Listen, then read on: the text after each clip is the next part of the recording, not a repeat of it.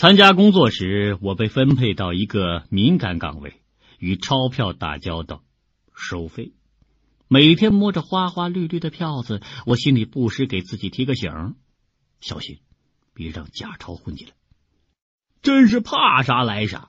有一天我去存钱的时候，才发现有张百元假钞竟神不知鬼不觉的混了进来。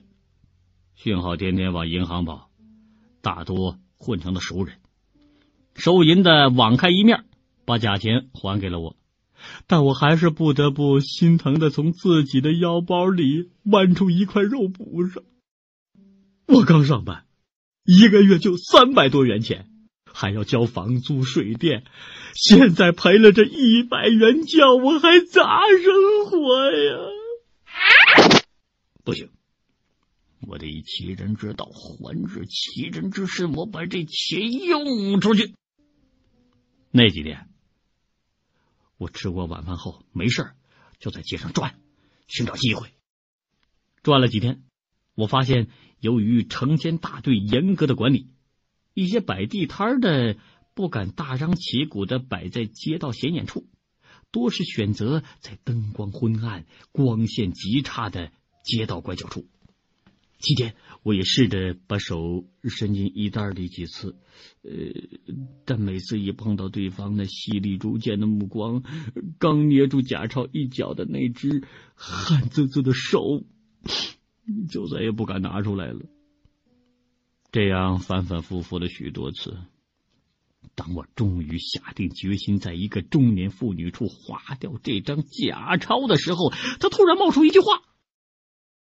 小伙子，哎，别拿大钱啊！我可没零钱找。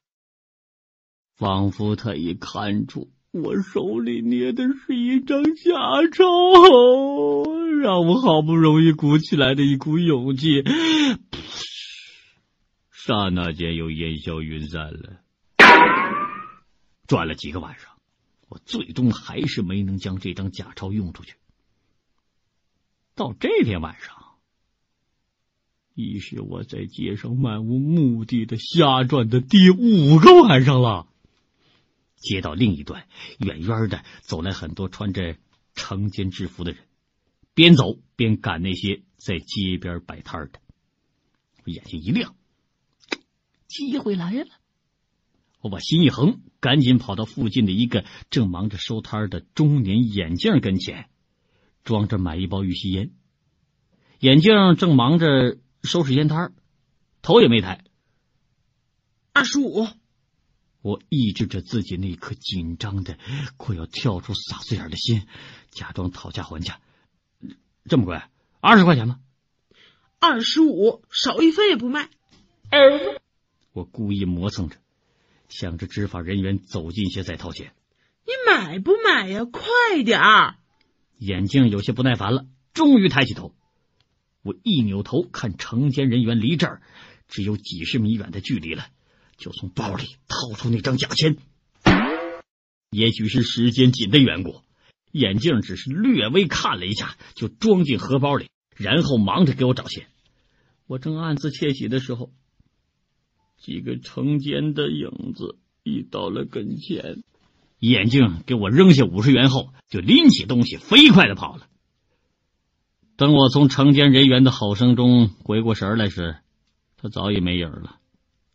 哎，虽然亏了二十五元，但总算把假钱用掉了，也算把损失降低到最小的程度。抑制不住内心的激动，哼着小调，一路小跑回到家里。